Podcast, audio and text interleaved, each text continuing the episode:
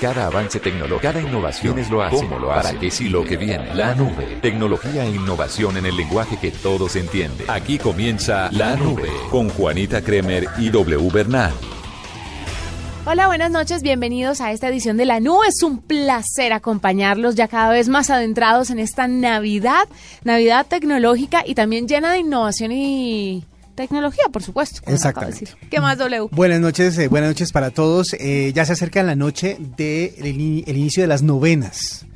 Sí, que, es, eso es el 16. El 16. Pero antes, el 14, no olviden que será la gran premiación de Titanes Caracol. Exactamente. Todos estos, los días anteriores de la semana pasada, estuvimos hablando con los Titanes nominados en la categoría de conectividad y tecnología, Y, conectividad. Ya las votaciones se cerraron el día de ayer y el 14, o sea, este miércoles, vamos a tener eh, los grandes ganadores y por supuesto se los comunicaremos a todos ustedes a través de la nube. Así es, así que pues pendientes entonces del 14 para una cosa, del 16 para otra. A los que nos oyen en Boyacá, por ejemplo, empieza el aguinaldo boyacense también, que es una fiesta gigantesca con un montón de orquestas y de bandas en la Plaza de Bolívar. Eso va a ser bastante lindo.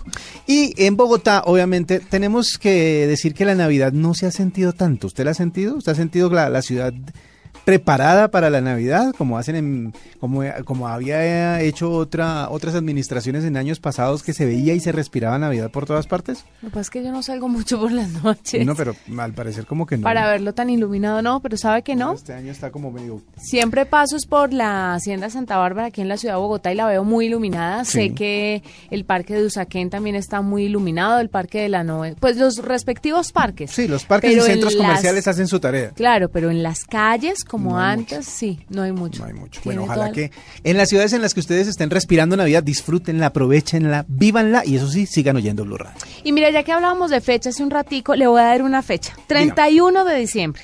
El final del 2016 que ha sido un poco caótico y mm. catastrófico para mucha gente. A partir del 31 de diciembre usted no va a tener acceso a su cuenta de WhatsApp. ¿Por qué? Eso sí, en los operadores más, en los modelos más antiguos. Le voy a contar bien. Mire, resulta que si usted vive en España, México, Argentina o cualquier otro país hispanohablante, lo más probable es que utilice WhatsApp a diario. Y hasta ahora usted ha podido hacerlo sin ningún problema. Pero a partir del 31 de diciembre, WhatsApp tomó la decisión de cortar el soporte de plataformas como Windows Phone 7, iOS 6, Android 2.2, todo esto a partir de, el, eh, de febrero de 2010 es un buen momento para recordarle que es hora de que o actualice su sistema operativo si es posible o actualice su celular. ¿Qué es lo más eh, conveniente tal vez? Mire, le voy a decir cuáles van a dejar de funcionar. A ver. Android 2.1 y Android 2.2. Pero ¿qué, ¿qué, teléfono correo con esa, ah. con esa interfase tan antigua? Windows 7. iPhone 3GS, iOS 6. Sí. Para el 30 de junio, eso es en febrero, ¿no? Para el 30 de junio de 2017 se eliminará BlackBerry y BlackBerry 10, Nokia S40 y Nokia Symbian, no sé cuál es ese. El Symbian, sí. S60. Es muy viejo. Mire, según los datos de WhatsApp, estos sistemas operativos móviles llegaron a representar el 99.5% de las ventas de smartphones en todo el mundo. Sí. Un momento en el que fueron importantísimos. Sobre todo el de Nokia. El sistema operativo de Nokia tenía como el futuro asegurado, pues decían que ese iba a ser eh, la norma o el estándar de los sistemas operativos de teléfonos inteligentes, pero creo que una mala asociación, si no estoy mal, eh, fue la que hizo que desapareciera y que tomara ventaja los otros sistemas operativos. y pues Windows Windows 7 sí es que nunca funcionó. Esa vaina nunca pegó. Pues mire, del 99.5% ahora representan el 25% de los terminales vendidos. Entonces, por eso WhatsApp ha decidido no darle soporte más a este tipo de plataformas, porque obviamente le sale muy costoso. Es cierto. Ahí tienen eh, una advertencia. Yo sé que la gente, sobre todo fanática de la tecnología, tiende a renovar sus celulares constantemente. Sí. Pero no creamos que es el grueso de la gente. Hay mucha gente pegada a su aparatico de antes. Lo que pasa es que se pueden actualizar algunos sistemas operativos con las mismas características. Entonces, si usted de pronto tiene un iPhone no tan viejo, más o menos, y no lo quiere cambiar todavía, pues es posible que todavía pueda hacer la actualización al más reciente sistema operativo de, Apple y, y, no haya ningún problema. Pero hay algunos teléfonos que ya no funcionan porque no pueden descargar o no pueden correr el nuevo sistema operativo y esos son los que empiezan a quedarse rezagados. Y obviamente cuando los sistemas como las aplicaciones funcionan sobre ese ambiente, pues también empiezan a quedarse atrás y, y prefieren no darle más soporte para evitar esos costos, costos innecesarios realmente. pues, Tenga cuidado. teléfono. Tenga cuidado. Óigame, si usted era de las personas que estaba pendiente de un regalazo en esta Navidad, como por ejemplo. momento, ¿pendiente para darlo o para, recibirlo? Sí, estoy pendiente. O para darlo también. Usted, si usted es generosa. Si usted es una persona generosa. No, la prima no alcanza. Bueno, el asunto es este. Usted sabe que uno de los eh, artículos más queridos para Navidad, pues es el iPhone 7. ¿Cierto? Es uno de los más grandes. Eh, que el Apple Watch 2 también llega como a agregarle un poquito más al tema del regalo, porque dice, bueno, si usted ya tiene un iPhone, pues le regalo el Apple Watch 2, que pues viene con las características nuevas, etcétera, etcétera.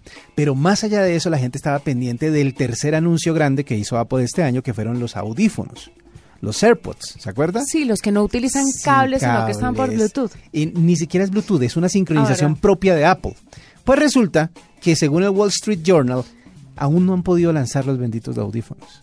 Y ese puede ser un problema para la marca. O sea que el iPhone 7 viene con los audífonos normales y con el adaptorcito ese que le Ah, pero no con los nuevos. Ah, no me diga que el iPhone 7 no viene con los audífonos inalámbricos. No, no, no, porque esos se compraban aparte.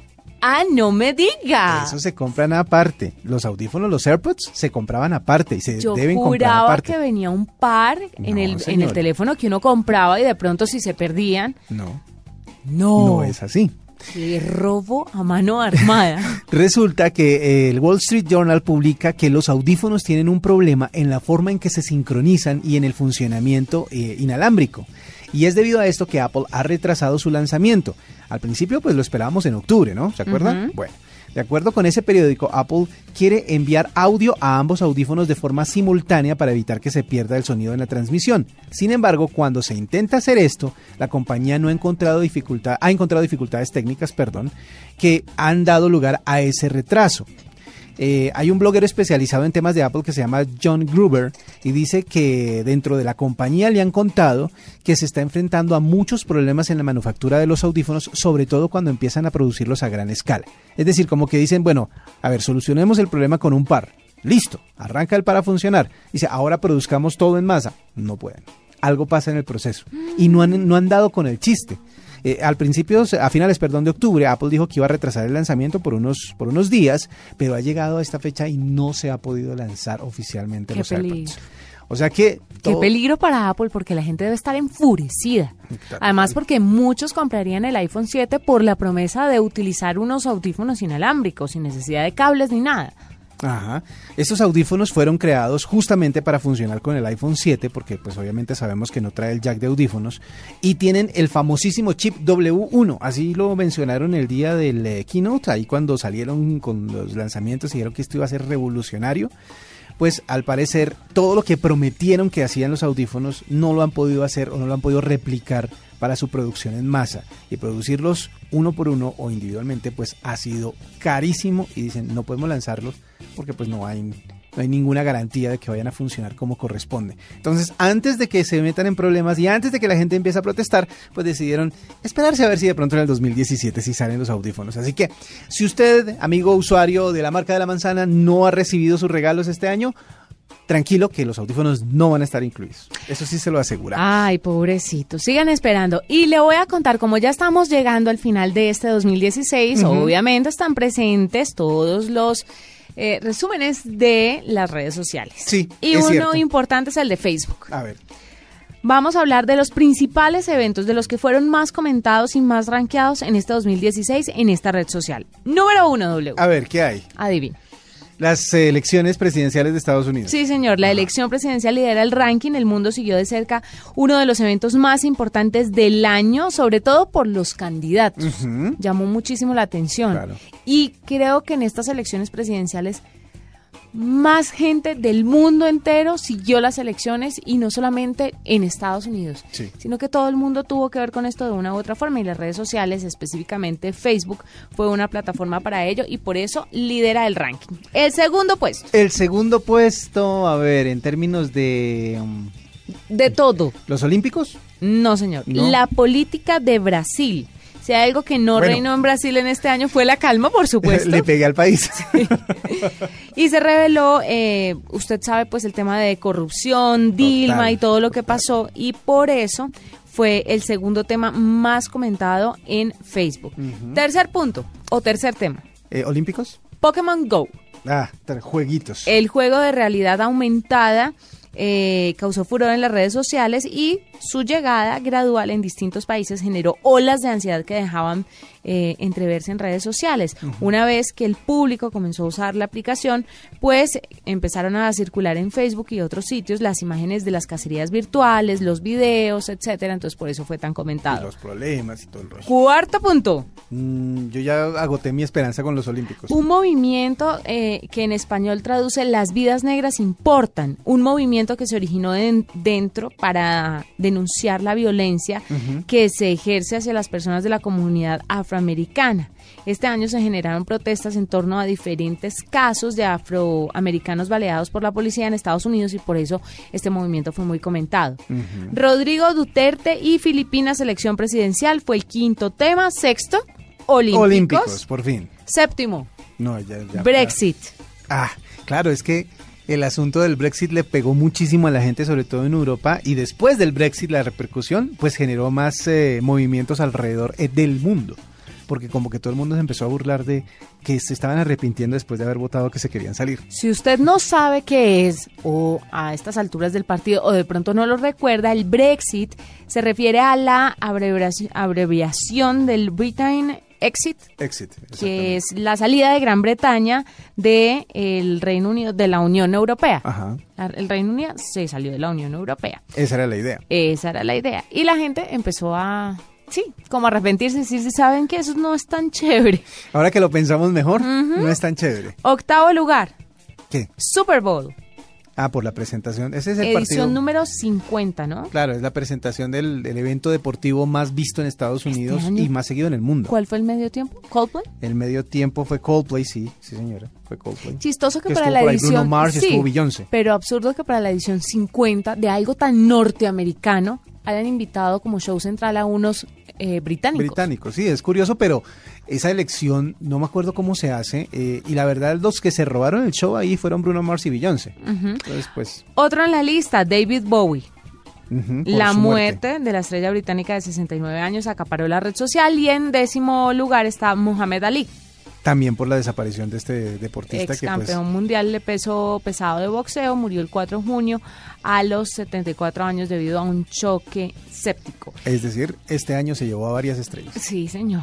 Y de eso se habló muchísimo en Facebook. Entonces ahí está el resumen de lo que más generó conversaciones y movimiento en Facebook en este 2016. Escuchas la nube en Blue Radio. Arroba la nube blue. Arroba blue radio com. Síguenos en Twitter y conéctate con la información de la nube. Doble oyentes, ¿están lo suficientemente preparados para los riesgos informáticos? Nunca vamos a estar preparados lo suficiente. Jamás, ¿cierto? Nunca. Pues Eduardo Rueda es experto en tecnologías de la información y la comunicación y nos va a contar cómo prepararnos y cómo Colombia fue catalogada como el tercer país más afectado por el cibercrimen con 5 millones de ataques informáticos, entre otros números que Eduardo nos va a contar. Eduardo, bienvenido a la nube. Buenas noches, Bonita, ¿cómo estás? Muy bien, muy contentos de tenerlo. Cuéntenos un poquito, primero que todo, ¿cuáles son los mayores eh, ciberataques o cu- sí, cuál es la categoría a la que es, a la que pertenecen los mayores ciberataques en Colombia? Bueno, la mayoría de los ataques lo que buscan es eh, el robo de la identidad de las personas y luego la, la suplantación. Y en segundo nivel, en segundo nivel son los ataques que van hacia las, las los servidores, las páginas, eh, para blo- bloquearlas y tratar de penetrar en los sistemas de las compañías. El eh, temor, y vamos a hablar de cosas que le pasan a la gente o que la gente tiene como mito, como creencia. El temor este de que la cámara de su computador portátil se active de forma remota y puedan grabar lo que usted hace, así usted no la haya activado, que es como, como un malware que se, que se puso de moda, por lo menos el mito durante mucho tiempo. ¿Es real? ¿Pasa? ¿La gente puede sufrir de estos, de estos problemas? Sí, así es. Si la persona puede entrar al computador de uno puede activar la cámara. Eso es real y precisamente es uno de los problemas que muchas compañías tienen es eh, están tratando de asegurar sus datos entes, pero se han olvidado de, de los equipos portátiles, de los textos, eh, y ahí donde ocurre también gran parte de, de los ataques y los problemas de pérdida de información de las compañías. Mire, W, Brasil y México tienen 27 y 16 millones de ciberataques respectivamente. Colombia está en el tercer lugar, como le contaba al inicio de la entrevista, con 5 millones de ataques informáticos. Es catalogado como el tercer país más afectado y quisiera preguntarle por qué. ¿Qué es lo que estamos haciendo mal o dejando de hacer para hacer para tener este puesto pues tan tan horrible? Sí, no, pues eh, las compañías siempre se preocupan por asegurarse, pero el mismo tamaño de la, del país y la importancia que tiene Colombia dentro de Sudamérica hace que sea un atractivo para todas aquellas personas que quieren hackear y quieren robar información. Es un atractivo por ser un país tan tan importante dentro de Sudamérica. Pero estos ciberataques se hacen, este 5 millones de ataques informáticos, por ejemplo, en nuestro país, en Colombia, ¿son a compañías principalmente o también a personas, al colombiano de a pie? No, son principalmente a compañías y a los portátiles que tienen los empleados que luego que salen de la oficina pueden ser sujetos de ataques. Claro, porque es más fácil eh, filtrarse a través de ellos a, la información que ha tenido a, que ha tenido una compañía. ¿Cuánto representa en términos económicos, por decir algo, las pérdidas que pueden llegar a alcanzarse en un nivel de ataques como el de como el que estamos viviendo en Colombia? ¿Cuánto se puede perder de eh, económicamente hablando en estas empresas que son atacadas? No te tengo cifra, pero pero estamos hablando de decenas, centenares de millones de dólares. Mm, de dólares, además. Sí. ¿Cuáles son las herramientas o cuáles son las tácticas que puede utilizar tanto una empresa como un colombiano cualquiera para prevenir estos ciberataques, Eduardo?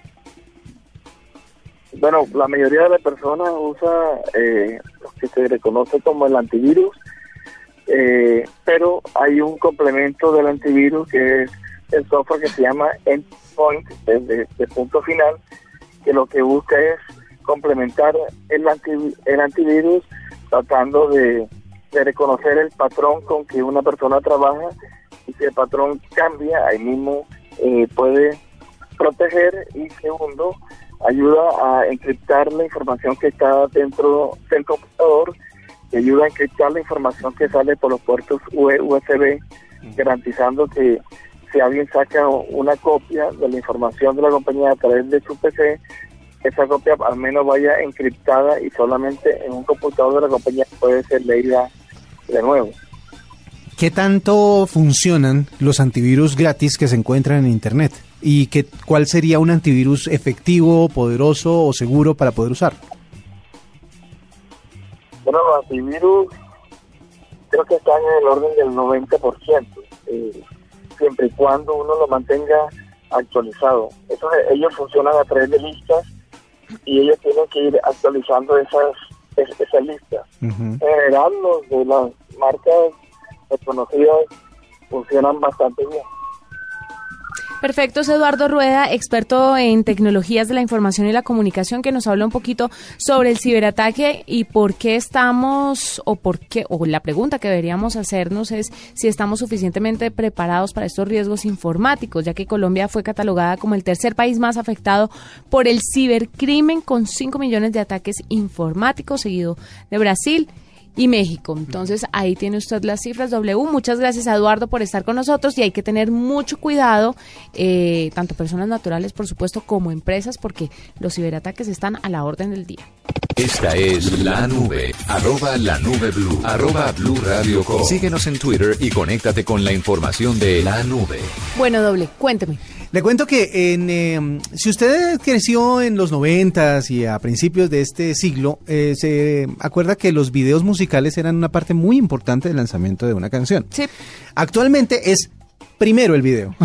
Prácticamente sale primero el video que la canción. Hmm. Y de hecho, en algunos casos se están produciendo videos eh, con las letras de las canciones mientras se, se hace el video oficial de la canción. En ese orden de ideas, YouTube se ha convertido en una plataforma gigantesca para que la música se promocione, para que la gente conozca la música, pero resulta que ahora lo que se quiere hacer es que la gente trabaje con los músicos en la plataforma. Es decir, que tanto músicos como usuarios se integren a través de YouTube y participen ellos mismos de la realización de los videos. Claro, los videos colaborativos. ¿Y cuál es el primer artista que quiere, que hizo como esta Justin Bieber. unión oficial? No, sabe que no. Uno pensaría que No, es un artista nuevo. Y no es nuevo. Ah, es no. clásico. Re clásico, de hecho. Elton John. Ha hecho un convenio con YouTube para que sea un usuario de YouTube el que dirija el próximo video. No me digas. Eh, está pendiente de. ¿Y de puede hacerlo cualquier persona? O Lo sea, un puede hacer colombiano cualquier lo- usuario. se puede postular. Cualquier usuario. Ese es el, ese es, esa es la ventaja que tienen. Pues resulta que eh, el concurso tiene como objetivo celebrar los 50 años de la asociación entre Elton John y el que siempre le ha hecho las letras de sus canciones más famosas que se llama Bernie Taupin. Él es el compositor oficial, pues prácticamente de Elton John. Sí. Eh, las inscripciones se van a aceptar a partir del próximo 9 de enero. Entonces, si usted quiere, si usted tiene la creatividad, la forma, es de los que cacharrea con los eh, eh, eh, programas de edición que encuentran en internet y pues ya produce sus propios videos y cree que tiene talento para el asunto, esté pendiente a partir del 9 de enero del próximo año. Los jueces que están en donde están incluidos Elton John y Bernie Taupin van a juzgar las presentaciones. Ellos van a lanzar la canción, van a poner la canción y van a decir, bueno, esta, esta es la canción que queremos que ustedes trabajen. Creen algo, muéstrenos un proyecto, una idea, alguna cosa que parezca eh, adecuada para hacer el video de esta canción. Sí. Ellos van a juzgar esas presentaciones y los ganadores van a poder convertir sus ideas en los videos musicales oficiales de esas dos canciones, porque son dos, y van a recibir 10 mil dólares además para proyectos futuros. Ay, qué bueno. La idea es incentivar la creatividad de las personas que ya utilizan la plataforma, que tienen obviamente a su, eh, a su alcance la tecnología necesaria y suficiente para poder producir estas piezas. Y obviamente la creatividad es como lo más importante, lo fundamental, porque ya después harán las cosas de manera profesional, etcétera, etcétera. Pero lo que ellos quieren ver es la creatividad de la gente en YouTube. Los videos se van a estrenar justamente pues en la plataforma y la fecha límite para poder participar es hasta el 23 de enero de 2017. O sea que entre el 9 y el 23 ustedes pueden inscribirse y mandar sus piezas y para, para poder ayudar o más bien crear el nuevo video de Elton John Esto es basado una, en YouTube. Esto es una plataforma para el que se lo gane. Impresionante. Lo va a volver visible ante todo el mundo, imagínese. Una La- persona a través de YouTube que hace un video de Elton John Sí, es muy importante. Y las dos canciones son dos canciones que nunca tuvieron video. Son canciones conocidas que nunca tuvieron video, cosa curiosa, que son de las más importantes de Elton John, que son Benny and the Jets, Ve- ve- Venían de Jets. que todo el mundo recuerda por la película 27, eh, 27 vestidos. y eh, Rocketman. Son dos de esas canciones que nunca tuvieron video y entonces dijeron, ¿por qué no hacen un video ya oficial de las canciones? Y eso pues para celebrar el aniversario que le estaba contando. Se va a llamar Elton John The Cut y es la asociación entre este artista y YouTube a buscar un nuevo director de videos. Qué buena noticia. De verdad creo que mucho creativo aquí en Colombia va a apuntarle a tratar de ser el nuevo director de video de eh, Elton, Elton John. John, qué bueno. Mire, en el 2016 en redes sociales se pasaron muchísimas cosas, pero quiero contarle en Instagram lo que pasó. Sí. Porque resulta que hicieron un resumen de los lugares, restaurantes, ciudades más chéveres para visitar. El listado también da cuenta de hoteles, museos, locaciones, entre otras cosas. Recuerde usted que Instagram cuenta con 500 millones de usuarios y publica diariamente y desde todos los rincones del mundo aproximadamente 95 millones de videos e imágenes. O sea que si todos coinciden es porque el lugar es bueno. Claro. Por ejemplo, el listado de las ciudades más buenas o más chéveres para vi- visitar. Número uno, Nueva York. Nueva York. Segundo lugar, París. Londres. Ah, Londres. Tercero, París. Moscú, Rusia. Yo Cuarto, siempre, yo siempre voy diciendo una vez, en algún punto cae París. Sao Paulo, No, Brasil. Hombre, ¿cómo no? París, París no está dentro de esos.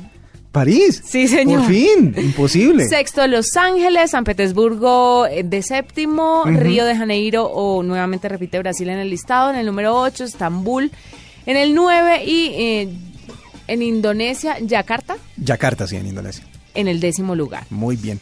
Es que Las locaciones más populares. Locaciones. Sí. Eh, Los parques de Disney a nivel global. Claro. Universal Studios. Ta- sí. Central Park en el Hay tercer como- lugar. ¿Cuántos Universal hay? ¿Como tres? Sí. Creo que hay tres, sí. Times Square en Nueva York. Ese lugar es... Dicho, lo primero que uno hace cuando llega a Nueva York es tomarse una foto ahí. La Torre Eiffel Sí. en quinto lugar. Ahí están los cinco eh, pues, más recomendados. Quinto lugar, eh, Francia en países, París en, pa- en ciudades y, y la Torre Eiffel en lugares. Y las comidas más apetecidas. Uno, el pavo. Dos, la pizza. Tres, sushi. Cuarto, pescado. Eh, quinto, barbecue. Y de ahí en adelante, pues hay muchísimas, muchísimas más recomendaciones. Obviamente estamos hablando de Instagram, en donde pues de Instagram, donde la gente postea desde cualquier parte del mundo sus lugares favoritos, restaurantes favoritos, hoteles favoritos y todo ese listado pues ya se dio a conocer. Hasta este momento la nube fue un placer acompañarnos nuevamente mañana, pasadas las nueve y media de la noche. Estaremos aquí para contarles lo que ha sucedido en términos de tecnología e innovación y en esta época de resúmenes en el lenguaje que todos entienden. Nos, nos oímos mañana entonces. Chao.